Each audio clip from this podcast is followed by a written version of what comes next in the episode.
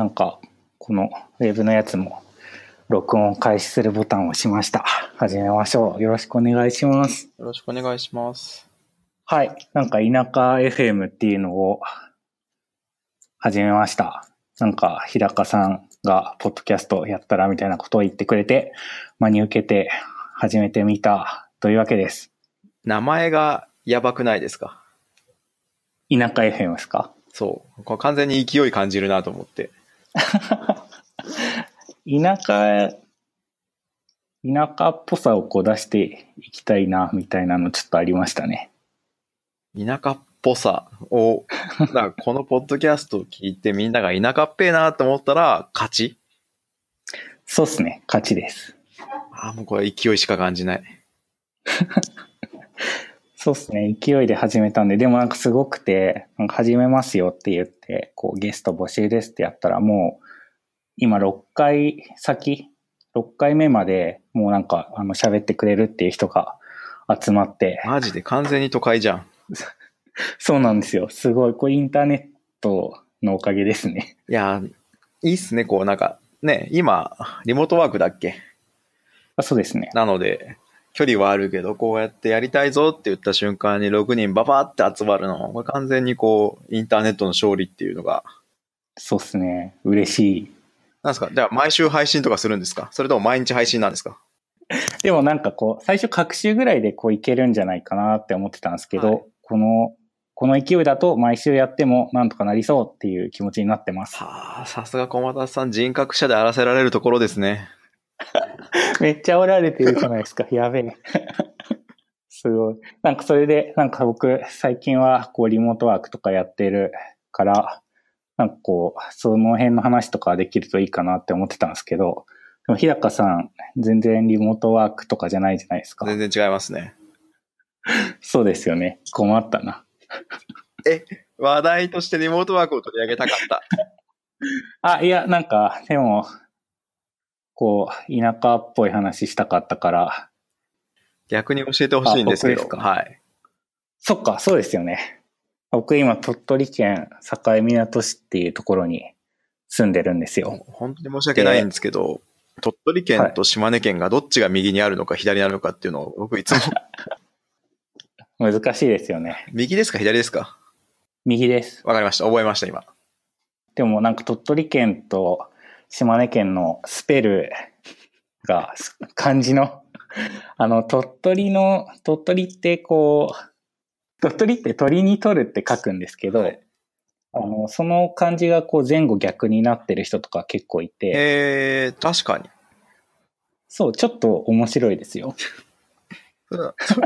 郵便物とか住所の表記を見ると、たまになってるっていう。あの、あ、こいつ間違えてるぞ、みたいなのがあったりとかして。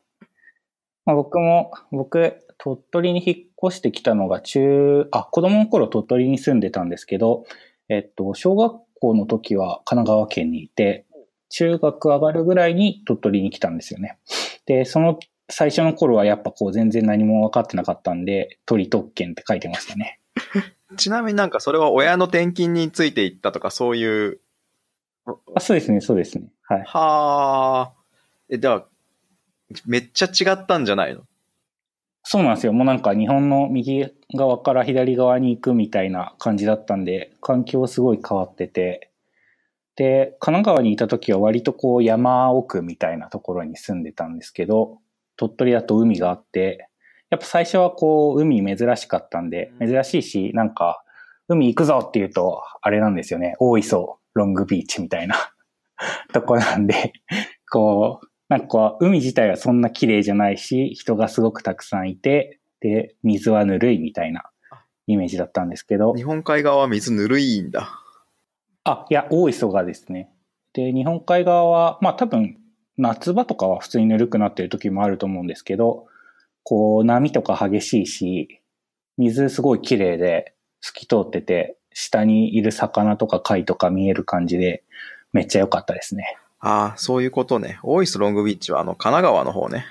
そうです、そうです。いや、本当海良くて、で、魚がやっぱ美味しいのもあって、魚結構食べるようになったりとか、いろいろ変わりましたね、生活。はあ、中学生の頃から行っで、え、なんで今東東京にいた瞬間があったのっていうのがすげえ気になってきたんだけど。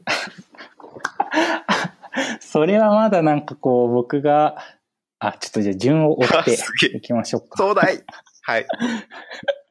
はい。あの、まず中学校ぐらいの時に初めてこうパソコンを触るんですよ。はいで、Windows XP だったんですけど、中学校で XP っていう時点で僕ちょっと一言話し始めて3分消費するので、スルーしていきましょう。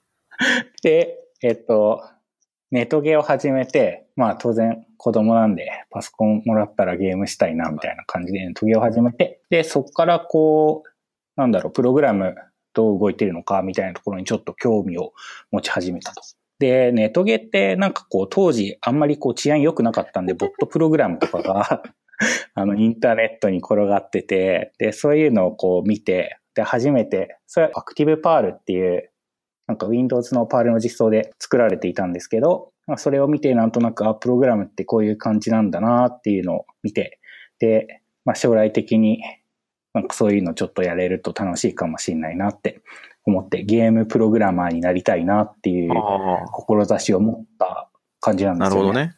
はい。で、そのままなんかこう、そういうの勉強できるところに行きたいなと思って、工業系の学校に高校は上がって、卒業制作でシューティングゲームとか作ったんですけど、僕はなんかそこでもうある程度、なんかプログラムちょっとわかるみたいな感じになってて、だいぶこう、生きってたので、もういや、僕はこのままあの就職するんだ、みたいな。アイアム鈴風青葉みたいな感じだったんですけど、やっぱこう親とか教師は、いや、ちょっと、まあ大学行かなくても専門とか短大ぐらいは行った方がいいんじゃないのっていうふうに、こうすごく言ってくれて。で、山陰地方にはそういう学校なかったんで、かといって東京ちょっと怖いなっていう気持ちもあり、えー名古屋にある、えー専門学校に ジョインしたと。専門学校にジョインしたっていう響き自体で一つ面白いのと、東京怖いなで、名古屋なんだ、着地点が。はい。そうなんですよ。大阪嫌だなっていう気持ちがあったんですよ。ちょっと大阪に住んでる人ごめんなさいなんですけど、大阪も怖かったあ、んですなるほどね。ちょっとまあ関西弁だし、こう強気に来られた時に喧嘩になっちゃうと。いや、もうこう、ボコボコにやられちゃうんじゃないかって思ってました、ね。なの、で、着地点が、あー運転の激しいという名古屋。そうなんですよ。そうそうそう。で、その時、名古屋は運転が激しいっていう情報持ってなかったんで、それあったらまたちょっと違ったかもしれないですね。神戸とか行ってたかもしれなですないるほどね。あーすげえ。そうなんです。まあ、基本ビビリなんで、ベースになる性格がなる。ほどね。はい。で、こう、名古屋行ったはいいんですけど、なんかこう、一応、高校でもそれなりに頑張って勉強してたんで、専門学校で習う内容、なんかもう一度通った道だわ、みたいな感じになってしまって、で、最初の何ヶ月か通った後はもう全然行かなくなっちゃったんお、こうやですつよ。。で、こう、家で、あの、サーバー作って遊んだりとかして、あとバイトに行って暮らしてたと。で、そうするとやっぱこう学校の先生にお前卒業され、させねえぞみたいな、こう、やつが あったんで、夏休みとかはこう、学校に行って掃除をしたりとか、こう補習で使うプリントのホッチキス止めをしたりとか、労労っていうの働。をやってました。はい、労働してましたね。でもそれやると、あの、こう一年間全然学校に行かなくても夏休みだけ出たら卒業できるってめっちゃお得じゃないですかちょっ。と概念が違うけど。まあちょっとその1年目をなんとかこうやりきったことで、これお得だなと思ってしまって、で、2年目も同じような感じで、なんとか卒業させてもらったみたいな感じですね。ねそんなコーナーがあって、で、ただこう、やっぱ専門学校結構就職とかしっかりめのサポートしてくれるんで、そこでこういろいろ教えてもらったりとか、会社さんの話を聞いたりとかしていく中で、なんとなくこうゲームやばいみたいな、すごいハードワークしないといけないみたいな情報をこう、そうなんですよ、うっすらと得て、なんか僕ちょっとハードワークしたくないなってその当時から思ってたんで、なんか、じゃあちょっとそういうのはやめようかなと思って、普通のこう SI に入った。はあ、わかりやすいですね。ここまで詳しく聞いたことなかったけど、なんかちょいちょい面白ポイントがあって、こう、が完全に学校行けっていう気持ちでいっぱいでしたね、聞いてるときは。そうなんですよね。なんか今になってすごいちゃんと勉強しておきたかったなと思って、なんか最近大学編入に向けていろいろこう、調べたりとかしてて、なんかこう人生無駄に使ってる感じが、人生遠回りだねって感じだね。そうなんですよ、そうなんですよ。まあでも、ちゃんと自分で重要性に気づいていくっていうのと、こう、いやいや通うのではちょっと得るものが違うかなって思ってるから、いい話っていうことで、まとめて、そう、まあこれいいいい話話なんんですすなでよね。。えーで、なんで、なんでそこから田舎に戻って田舎 FM みたいなことになるわけ？すごいなんかちょっと話の持ってき方がめちゃめちゃうまいですね。勉強になります。あの、東京で就職してこう働いてて、まあ、さら結構もう8年ちょっとかな、東京でずっと働いてたんですけど、やっぱこう通勤とか大変だなっていうのあるし、こう朝起きるのすげえ苦手なんでう、やっぱ辛いじゃあ。今なんか朝は自由って感じなの？あ、でも、割とちゃんと起きてて、10時、なんか、コアタイム10時から15時なんで、まあそこまでにいれば自転車行かないで楽だしって感じかな。そうですよね。なんか家で働けるから、9時55分ぐらいまでは寝てても、そう秒でパソコンの前にたどり着くぜってやつだよね。そうです、そうです。もう起きて、そのままこうスイッチ入れておはようございます。その間数分みたいな。ミニマリストって感じがしてくる。でもめっちゃ快適なんですよね。えー確かに通勤無駄だもんね。そうなんですよね。起きてすぐとかだと頭回んないんじゃないかみたいな懸念がちょっとあったんですけど、意外となんとかなります。もちろんなんかゴリゴリのコードを書くのとかはちょっと起きてすぐはちょっと難しいかもしれないんですけど、やっぱこうメールチェックしたりとかもあるんで、朝起きたらその辺のこう軽めのやつをやってからご飯食べて、で、がっつりコード書くみたいな感じですね。なんかこう、田舎に最適化された結果、そういう行動に行き着いたっていうのがすげえ感じるね。そうですね。田舎結構楽しいですよ。コンビニぐらいしか歩いて行けるところにはないんですけど、すごい畑がいっ楽しい要素が 1, 1ミリたりとも伝わってこないんで、もうちょっと楽しく説明して。恵比寿に住んでたんですけど、そこで楽しくなかったことがあって、で、恵比寿の良くないところは、なんかとにかく道に人が絶対いるし、ネズミの死体とか落ちてるし、あと仕事終わって帰るときとか、こう、恵比寿の道沿いにあるこう飲み屋さんとかから酔っ払いがこうランダムあに出現して、そうなんですよ。そういうのあって結構なんか嫌だなって思ってたんですけど、田舎は基本こう歩いてる人とかいないんですよね。老人か僕ぐらいなんで急に、急になんか、過疎サーバーみたいな話になってるけど大丈夫なの？あ、そうなんですよ。仮想サーバーなんで、もうすごいなんか僕一人のためにレンダリングされてる世界みたいな感じがして、最高なんですよあね。その、環境、ようやく理解したわ。あの、僕一人のためにレンダリングされてる世界はか最高だと思うわ。最高っすよ。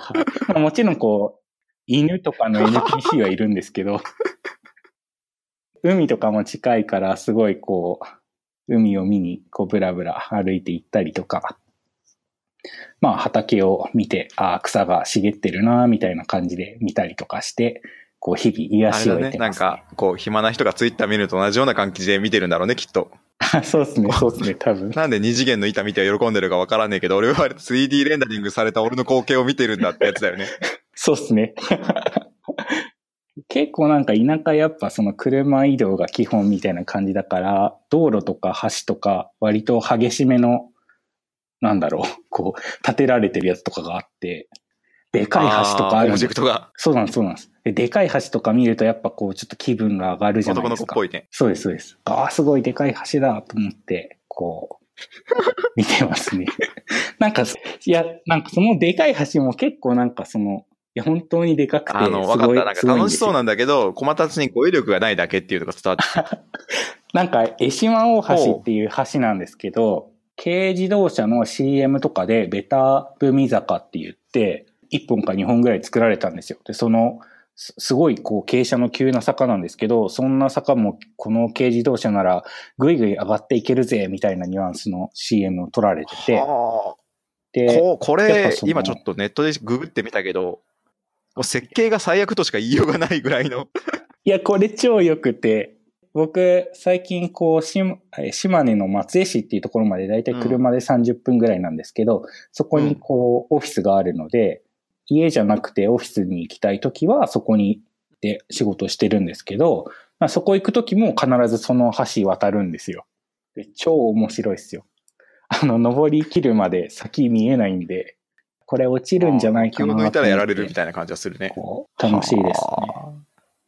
なるほどね。こう、いや、僕はあんまりこう、自然豊かなところというか、虫とかがあんまり好きじゃないので。あ、わかる。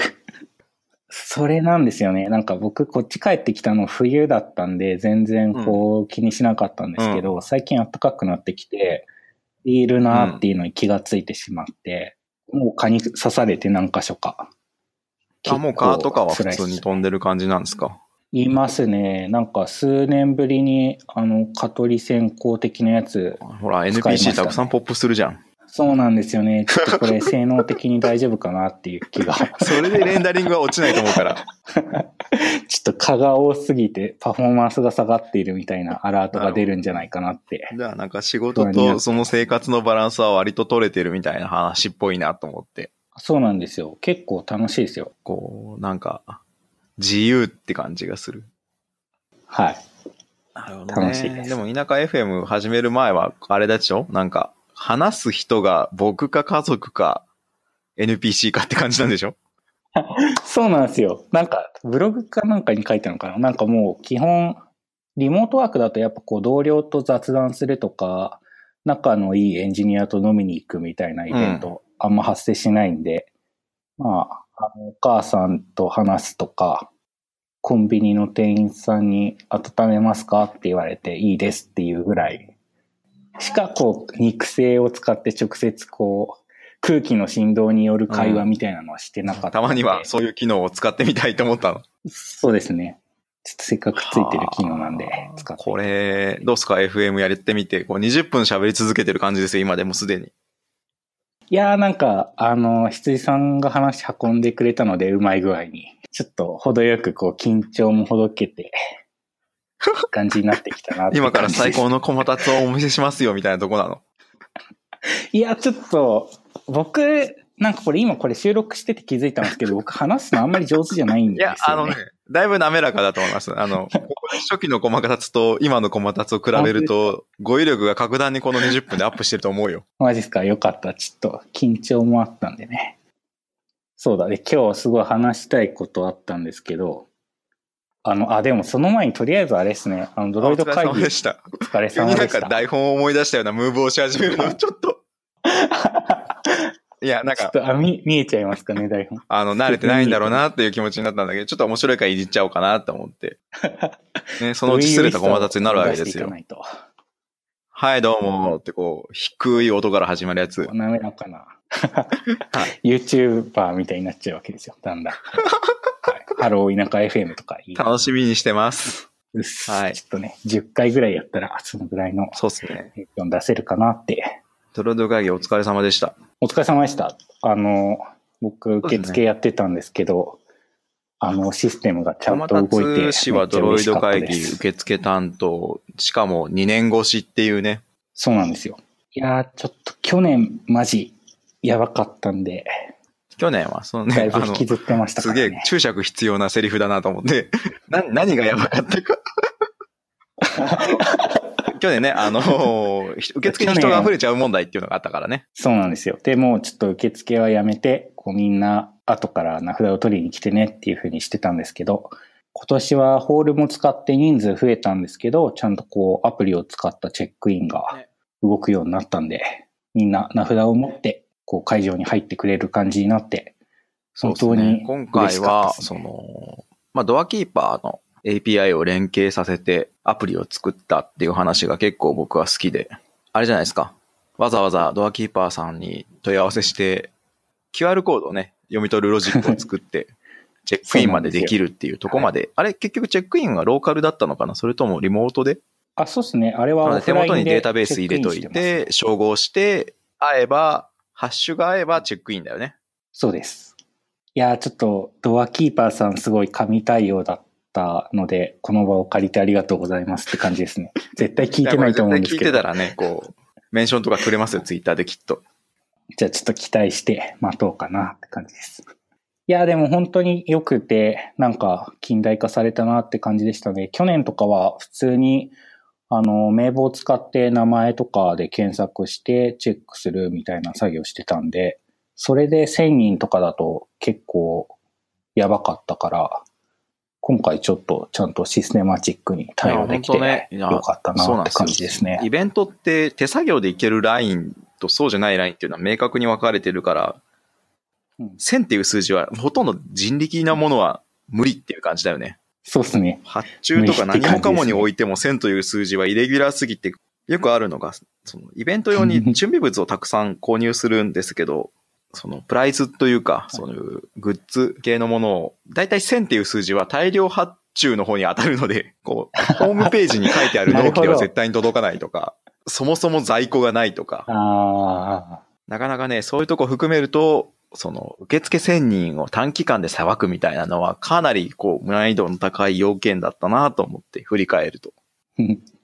うんまあでもなんとかできたし、あと今回結構良かったのは、そのし振り返りとかもしっかりできたから、こう、ちゃんと次につながる改善あれね点とかリハもやったしね洗い出しができて。あ、そうなんですよ。その、リハーサルして時間を計ってどのくらいでできますっていうのを結構、ちゃんとこう検証して PDCA を回すみたいなのができたから、めっちゃ良かったですね。なんかさすがこう、エンジニアがやってるとなかなかいちょっと違。うなって思あいましたね。の、はい。しかも、1回だと誤差があるからね、20回とか10回とかやったよね、確か。こそうですね、そうですね。何回もこうやってもらって。で、こう、その当日の状況を再現するために、こう、一人とかじゃなくて、こう、何人もわちゃわちゃやってる状態でやってくださいみたいな注文をつけう、たりとあれは。本当に、まあやってよかったと思う。はいその、絶対にこれはできないみたいな判断が取れるので。ですね。なんかそれを受けて結構そのフロー改善とかしたりしてたから、多分最初に出した案のまま走ってたら、また破綻してたかな鉄を踏まなかったっていうのは非常に良かった改善ポイントじゃないかなと思って、僕はね、あれを割とやってよかったと思うし、ちょっとね、端末用意するのは大変だったけど、できればああいうのはなんか他のカンファレンスとかでも使ってもらいたいなと思うけど、かなりのアプリが特注感があるから、そうですね。なんかもうちょっと汎用化できるといいのかなっていうのはありますね。ただまあやってみての達成感は大きかったんじゃないでしょうか、ドロイド会議2018っていう。いやー、最高でしたよ。もう、なんか僕一応こう、落とし物の対応とかもあるしと思って、当日のこう、打ち上げでは、お酒は飲まないでいたんですけど、ホテルに帰ってから、もう、これは最高だなって思いながら、エビスビールを 開けて、ガブガブ飲んで、優越ごっこじゃん。越に浸ってましたね。はい。いや、もう最高でした。結構準備とか、やっぱ、あの、時間取られるし辛かったりとか、する時もあるんですけど、こう、締め切りに追われてると。でもなんかその、その、こう、やってやったぜっていう達成感で、全部チャラになるっていうか、この、辛ければ辛いほどはい。解あるじ放ねゃないです。か。この達成感みたいなのが解放されてよかったなって気持ちになってまたやっちゃうやつだよね。そうですね。あの、薬をやめられない人のはい。ループの絵がちょっと思い浮かんじゃうんですけど、なかなか、まあそういうね、1年間かけて何かやるっていうのは最近めったにないので、そういう意味でもね、長いプロジェクトっぽい感じはするけど。いやーでもそそうですね。あとはなんかこう、やっぱ普段の仕事とは違うみんなそれ言ってるね。そう。スタッフやった人は結構別のコミュニティに属するというのがみたいな、非常に面白いという話をしてて。いや、それっすよ。なんかこう、やっぱ社会人になると、こう、自宅、会社、自宅、会社みたいなの、ループになっちゃうから、こう、それ以外の場所に自分の居場所というか、なんかそういうのがあると、やっぱ、人間関係の輪とかも広がるし、なんか生活にいい効果が出ているような気ーがします、ね。この田舎 FM もそういう場所になってみんなが長く聞いてくれるコンテンツになるといいですね。あーすごいあの今で30分ぐらい経ったので一旦締めとこうかなと思ってえ、これではね、2回に分けて放送するとか、1回に分けて放送するとか、あれはあるの？ああ、そうですね。2回ぐらいに分けれると、毎週配信ができそうだなって。一旦これはここで切ってって続きいはます。ダラダラと飲み屋と同じようなテイストでまたやればいいの？そうですね。じゃあ、えっ、と、田舎 FM 第1回目を聞いてくださってありがとうございました。続きはまた来週。